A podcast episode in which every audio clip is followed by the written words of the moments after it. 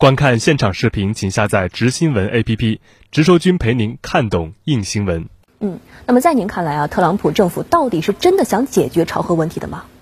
任何国家都会争取国家利益的最大化，但奥妙在于是争取全赢还是见好就收。总结朝美谈判的经验，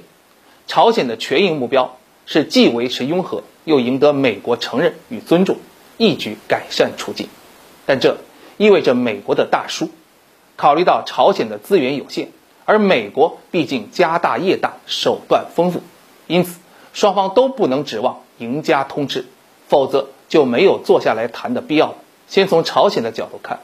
通过与特朗普的三次会晤，再到工作团队的谈判，朝鲜很清楚，不给美国交换点什么，是不可能迎来真正的转机的。因此，朝鲜目前的底线，恐怕还是选择性的限制核武某些发展。尤其那些已经公开的项目，比如说宁边，朝鲜能争取的应该是现阶段不根本契合下放弃某些已暴露并且运行良久的核设施，但拒绝接受美国以情报手段所得知的其他疑似核设施的检查，因为这不仅后患无穷，而且会让自己的国际信誉受损。与此同时，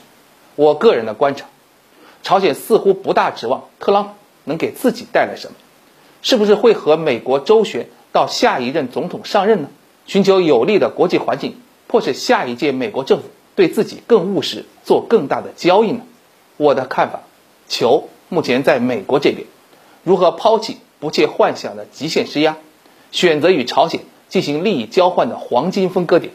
将是今年所剩不多的日子里最大的悬念。嗯。中俄提出解除对朝出口雕像、海鲜和纺织品的禁令，而美国的态度是至关重要。那么，在您看来，美国会如何处置呢？这是给朝美会谈注入动力的积极措施。如果美国做不到，只能给朝鲜留下负面印象，进一步加大谈判停顿的风险。我们先来解释一下，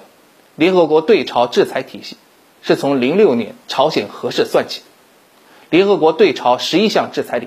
被认为威力最大的是一六到一七年通过的五项，那就是煤炭、矿产品、纺织品的出口和原油、天然气的进口限制，这全部涉及朝鲜的经济命脉，这也是朝美历次谈判的交锋关键。对美国而言，朝鲜竭力要求的谈判首批收获，也就是解除或放松这五项制裁，其实质是摧毁美国的对朝制裁网络，剥夺美国。促使朝鲜妥协的关键筹码，但从新的解禁动议看，这更多的是一种象征性，对改善朝鲜民生更有用，也照顾了美国的面子。如果放朝鲜一马，也就有理由在谈判中要求朝鲜表示点什么。还是那句话，朝核是一场漫长的赛跑，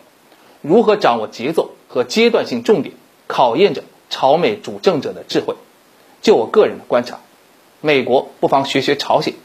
既然军事选项、制裁选项只能换来朝鲜一步步的核事业进步，就不妨抛弃臣服的观念，真正尊重朝鲜的关切，以互惠换互信，以分阶段同步行动的方式来实现朝核问题的彻底转换。